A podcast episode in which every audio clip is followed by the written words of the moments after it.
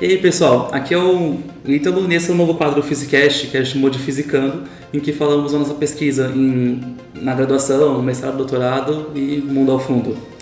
E hoje a gente vai falar um pouco com o Rodrigo. Fala oi, Rodrigo. E aí, gente, tudo bom? E a gente vai falar um pouco da pesquisa dele. Então, vamos quebrar essa simetria em 3, 2, 1.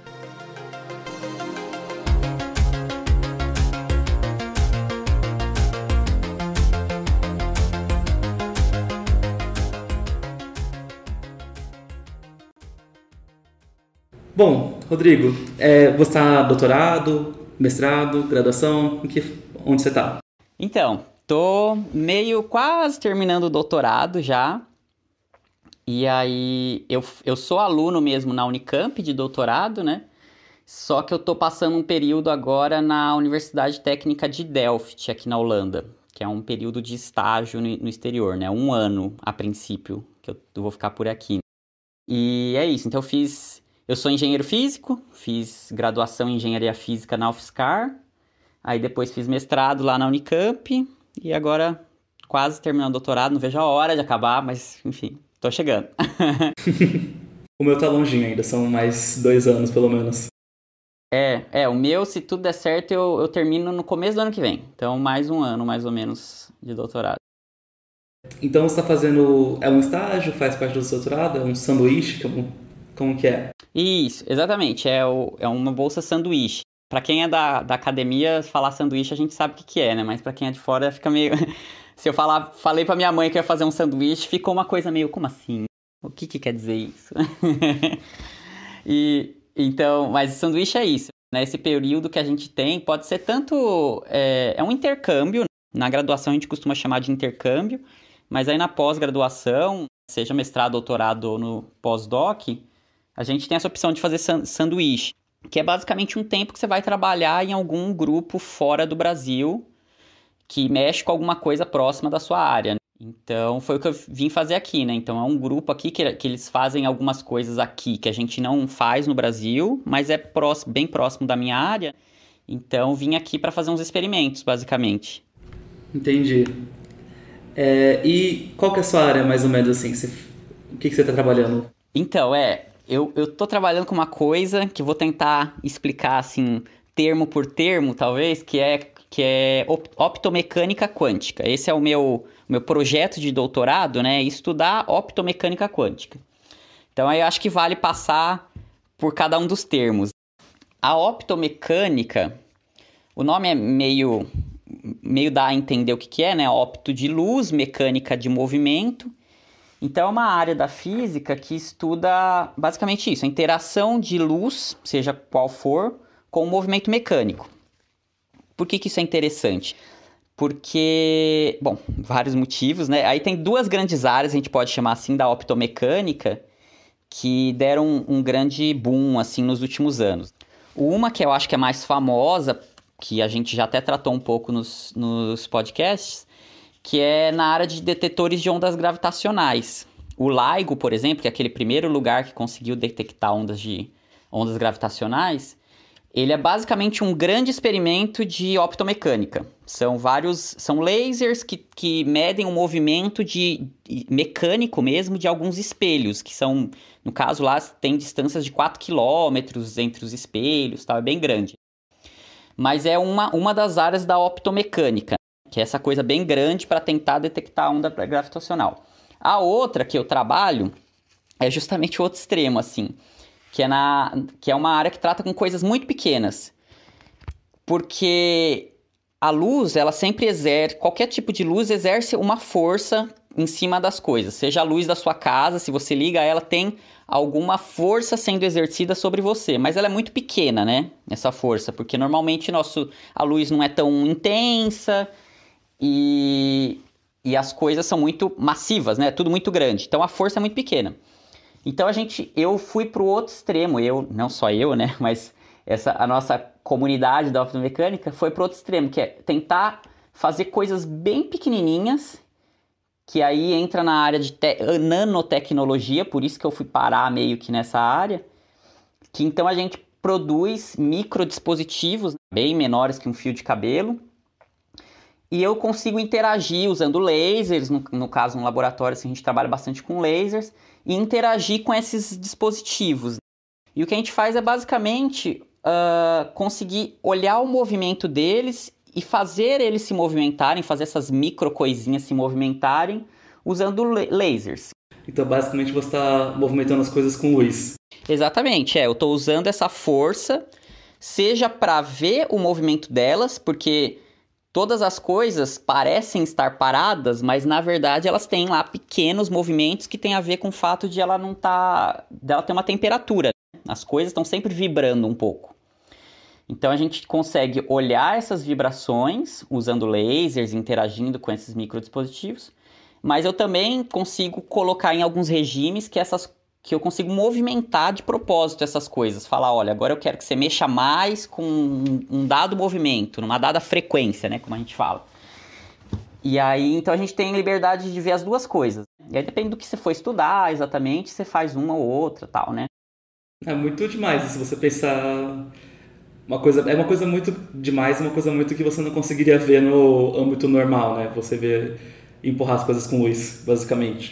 É, é, é meio louco mesmo. é uma coisa muito uma coisa muito ficção científica, se você parar a pensar, você está usando seus poderes de luz para aumentar as partículas. É, exatamente, né? É, é science with lasers, né? Assim, é fazendo sempre que você coloca laser parece meio mágica a coisa, né? então você tem, falou a parte da optomecânica e a quântica. Aí a quântica é, é da cura? Tem, aí tem a quântica, não é a cura, não tô curando ninguém com a minha quântica. Aí é o seguinte, hoje a gente pode falar que, que a ciência, sim, ela, a física, ela entende bem tanto o mundo das coisas maiores, o mundo clássico, então a gente sabe como é que um carro vai se movimentar, a gente sabe como é que um foguete vai se movimentar tal. E a gente também entende bem, por causa da mecânica quântica, o mundo bem pequenininho ou seja, do átomo, como é que o elétron vai andar no átomo, como é que um átomo interage com outro átomo. Então, nesse mundo muito pequeno mesmo, a gente entende. Só que são duas visões bem diferentes, a clássica e a quântica, né? Elas não têm nada a ver uma com a outra, basicamente. E aí, esses meus dispositivos, eles estão meio que no meio do caminho. Eles são coisas, eles são bem pequenos, a gente tem que olhar no microscópio, mas ele tem alguns bilhões de átomos já. Então é uma coisa grande comparado com um átomo, mas ainda muito menor do que o mundo que a gente lida no dia a dia, né? Então ela está nessa escala que a gente chama de mesoscópica, de meio assim, né? Mesoscópica. Hum. Mais uma pergunta então, é só questão de laser, você usa que tipo de laser? Não é o ótico, né? É um laser não, é um laser infravermelho, assim. Os lasers em si que a gente usa não são particularmente especiais, assim. Só são, é, são lasers no infravermelho e são nessa frequência mais porque são lasers mais comerciais e é, e é uma... Poderia ser feito em outras regiões, assim, né? Poderia ser feito com luz visível, com um laser pointer, por exemplo. A gente usa isso daí mais é porque tem mais a ver com a área de fotônica, que é uma área um pouco mais aplicada, de fibra ótica, que tem a ver com as aplicações mesmo da coisa. Então é, a gente costuma ficar meio que na região que a fibra ótica funciona, já pensando em possíveis aplicações, mas não, não precisa ser, entendeu? Pode ser com qualquer cor de luz, basicamente. Então, sabendo esse limite entre a, o que é clássico e o que é quântico, você está bem trabalhando assim. Que, não sei se as pessoas aqui já estão. que é que eu ia, falar, ia dar o um exemplo assim, quando você faz mecânica quântica, não sei se os ouvintes já fizeram mecânica quântica, você sempre faz alguns limites assim, a, a você fala assim, ah, se você aumenta muito algumas coisas, você já vai pro clássico. Você está bem até que ponto esse aumentar vai pro clássico ou não. Se, se é o que eu entendi. Exatamente. Tô, tô no limite dos dois. Nossas coisas a gente consegue é, tem várias técnicas, a gente precisa, de, por exemplo, normalmente de uma geladeira super especial, que é um chama refrigerador de diluição, que a gente consegue colocar numa temperatura próxima do zero absoluto. E, e tem todo um. É, é trabalhoso para conseguir fazer isso, mas a gente consegue colocar essas cavidades, esses dispositivos, num regime que a gente consegue chamar de quântico. Ou seja, ele, a gente pode pensar assim, que ele está ao mesmo tempo, essas minhas cavidades, meus dispositivos, ao mesmo tempo está se mexendo e não está se mexendo. É muito louco, mais louco ainda, né? Porque assim, a gente já vê isso às vezes no elétron, quando vê exemplo, sei lá, do elétron que que tá passando em uma fenda e em outra. Já é uma coisa meio bizarra. Mas essa coisa que eu estudo, então, é, é um pouquinho mais bizarro ainda, porque a gente está falando de coisa se mexendo mesmo. Né? Então é um dispositivo que está lá vibrando. E aí ele está vibrando e não está vibrando ao mesmo tempo. E a gente mede isso, né? A gente usa os lasers para conseguir acessar esses, esses regimes. Mas automaticamente quando você usa o laser, você vai ver se ele está vibrando ou não, né? Que se você interfere no ou não, estou errado nisso. Não necessariamente. Se você você consegue fazer medidas não destrutivas do sistema, assim, sabe? Você consegue interagir com o sistema. Se você não medir o fóton depois, porque aí você vai ter a luz que interagiu, né? E aí a sua luz vai estar tá agora quântica, a gente pode falar assim. E aí, dependendo de como você interagir com a luz, aí você pode, como você disse, né? Que é o que a gente fala de colapsar, né? na mecânica quântica. Que aí você vai saber se tá ou não tá. Mas você tem jeitos de manter nos dois estados ao mesmo tempo. Então tudo depende do, de onde você vai medir. Se você fizer a medida no final, aí ele vai estar em um dos estados. Mas até você fazer a medida, ele está nos dois. Hum. É que eu queria pensar, tentar fazer analogia com o gato de Schrödinger, que acho que as pessoas mais conhecem, né? Que é ele quando tem aquele exemplozinho que ele está dentro de uma caixa, ele da caixa ele tá e não está morto ao mesmo tempo. E você só sabe se ele está morto ou não quando você vai e olha, que o vai e olhar seria colapsar o estado. Aí tentar fazer uma analogia com isso. É, mas é exatamente, é, no fim das contas é isso. No, no final eu posso olhar o, o, o, laser, né, olhar a luz, o fóton que interagiu com o movimento mecânico. Se eu fizer isso, é como se eu estivesse abrindo a caixa mesmo. E aí eu veria se o gato está morto ou vivo, ou se a cavidade, se o dispositivo está vibrando ou não, ou se está parado, entendeu? Então a analogia é super válida, assim. Então o seu jeito é como se estivesse no caso de Joringa é como se você não tiver, você tivesse usando um jeito diferente de ver a caixa. Você está, sei lá, usando a visão de raio-x Superman para ver por dentro. Que não funciona ainda porque a visão de raio-x Superman não faz sentido, mas... É, meio isso, assim, tô, tô, tô, tô tentando ver o gato sem, sem ver o gato. é, é, você tá, tipo, você tá tentando ver um jeito de ver o gato sem abrir a caixa. E, e, tem, né? Tem, vários, tem, tem várias técnicas, assim, não, não precisa entrar nos detalhes, mas tem várias técnicas de você interagir com um sistema que é quântico, você coletar informação sobre esse sistema, mas não necessariamente destruir ele, ele continuar sendo quântico lá. São coisas que chamam medidas não destrutivas, mas é possível fazer um, um raio-x da caixa, né? Assim, sem, sem olhar, sem abrir a caixa, descobrir como é que tá o gato. É mais ou menos, muitas vezes eu faço coisas nessa direção, assim, né? Depende do experimento e tal, né? Mas é meio nessa direção. E aí, por isso que eu falo muito no, no, no Physicast, assim, eu sempre viro e mexo, posto coisa, comento coisa de computação quântica, porque aí essa minha área que eu estou estudando aqui, que é um centro legal de computação quântica, é, tá tentando usar essas coisas e como a gente está comunicando sempre com laser, é muito bom para fazer transmissão. Então você consegue transmitir algum dado quântico com mais facilidade. Assim, tá bem longe de ser fácil ainda, né? Vamos deixar isso claro, porque doutorado é difícil pra cacete, né? Você fica assim quatro anos para ter um resultadozinho de merda, né? Você começa achando que você vai revolucionar o mundo, e aí chega no fim, você só fala, gente, que dê certo esse experimento, pelo amor de Deus. é, que é aquela coisa, né? De você, cada doutorado, dar um passinho mais pra frente. Que eu. Hoje em dia é meio que assim a física. É dificilmente você chegar alguém e falar assim, revolucionei tudo sozinho. É, são várias pessoas trabalhando juntas, que aí cada passinho vai dar um passo enorme para todo mundo, no geral. É, então, aí o meu passinho é meio esse, assim, eu tô estudando uma coisa que vai meio que possivelmente permitiria você interagir com o computador quântico, né? E transmitir a informação. Que seria, então, esse meio, esse nó, assim a gente chama, né? Que seria como transmitir. Ah, mas tem um monte de gente aqui na, na faculdade, aqui na, na, universidade, que estuda outras coisas, né? Dos computadores quânticos. Então, uma coisa mais de algoritmo, ou uma coisa mais do, do funcionamento do, do, do próprio computador em si, né? Não do como eu estou fazendo, que é só o link para transmitir, mas do próprio computador. Ah, como seria o núcleo, como é que seria a interface, como que a gente, enfim.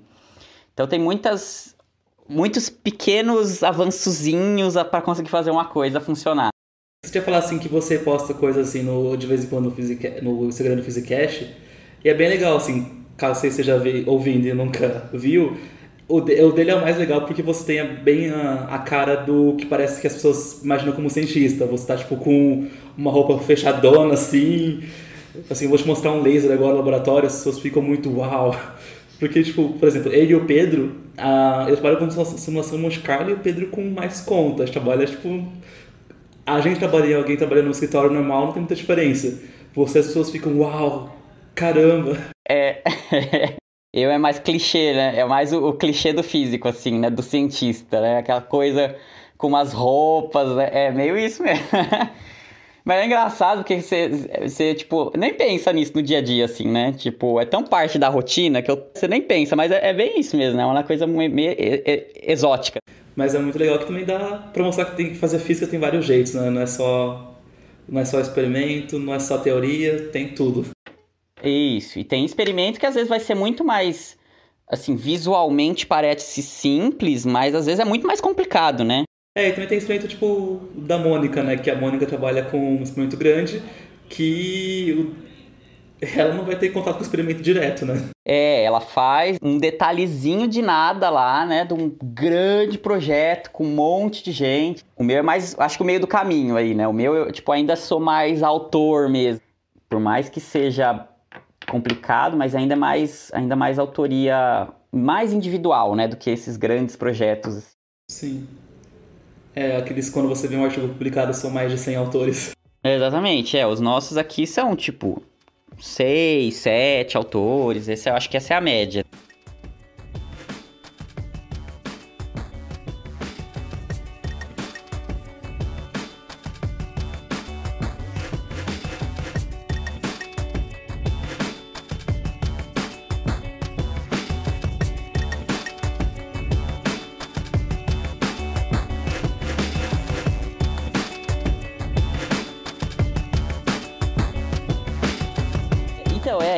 Acho que fica um pouco na curiosidade às vezes pessoal, vejo, vejo pessoal às vezes perguntando pra gente e tal, né? Como é que faz para conseguir passar um tempo fora, estudar um pouco fora?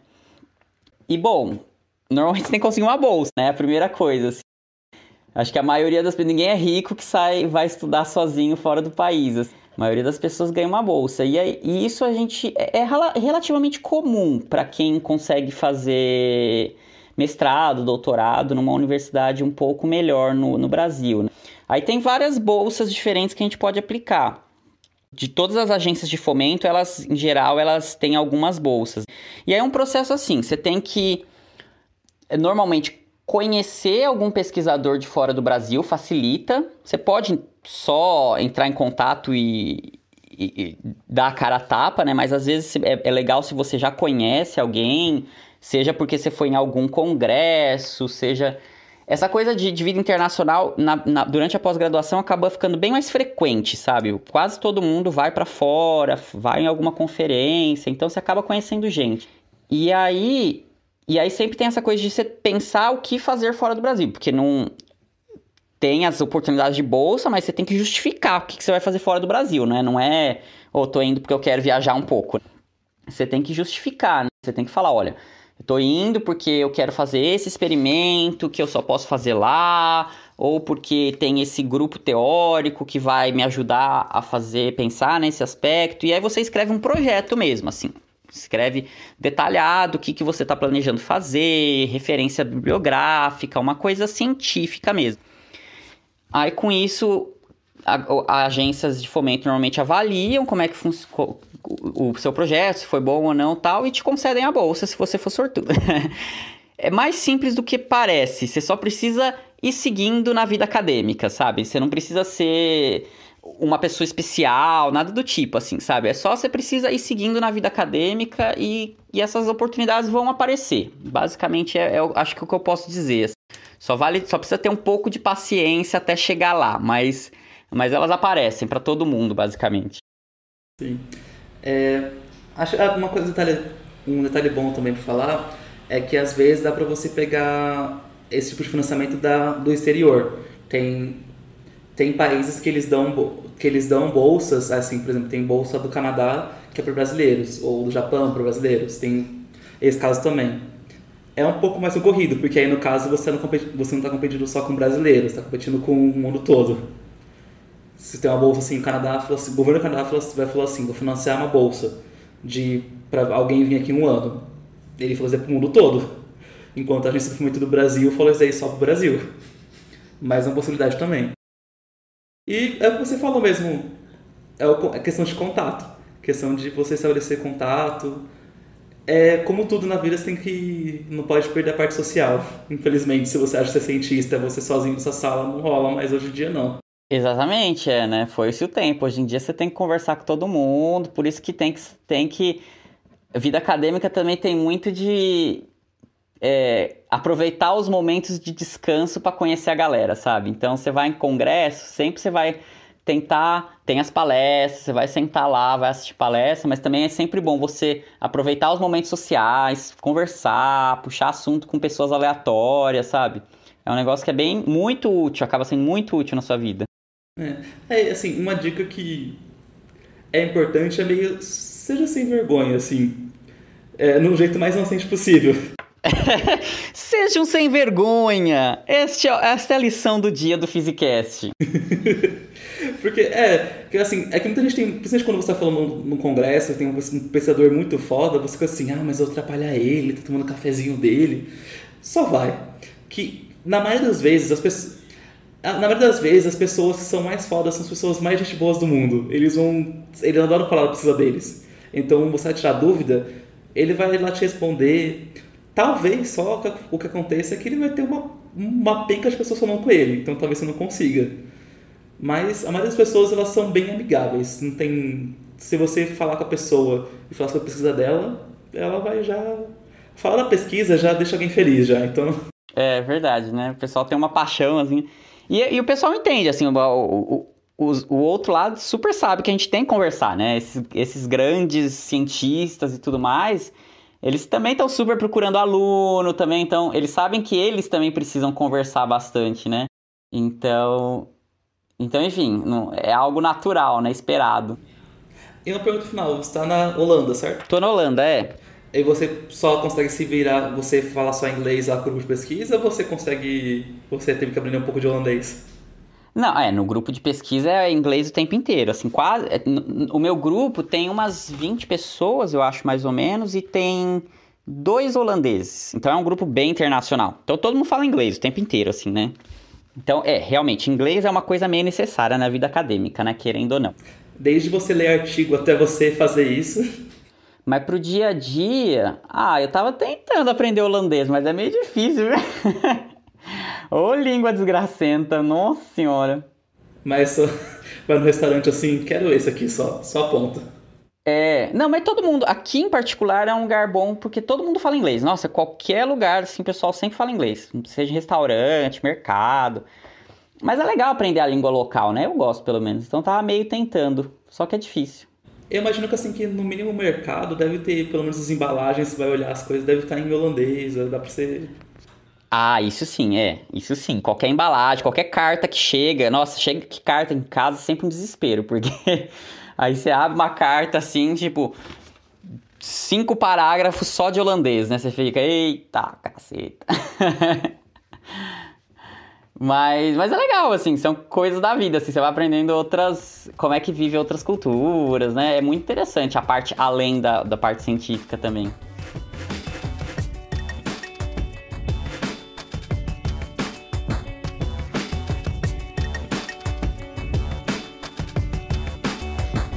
Bom, gente, esse foi o episódio de Fisicano falando na pesquisa do Rodrigo. Muito legal falar muitas coisas quânticas. Cientista de verdade agora falando de coisas quânticas. e apresentando um pouco a pesquisa dele. Espero que vocês tenham gostado. Ele falou que é uma experiência de intercâmbio que acho que é uma, pessoa, uma coisa que as pessoas se interessam também. É, a gente nas nossas redes sociais, é, Physicast underline oficial no Instagram. Acho que é só Physicast no Twitter. E quiser mandar e-mail pra, pra gente tirando dúvidas, é, bom, com dúvidas, né? As dúvidas a gente, vai, a gente vai tirar. é physicast.oficial.gmail.com. E é isso. Falou. Falou, gente. Se quiserem perguntar alguma coisa, pode mandar lá, hein? Tchau, tchau.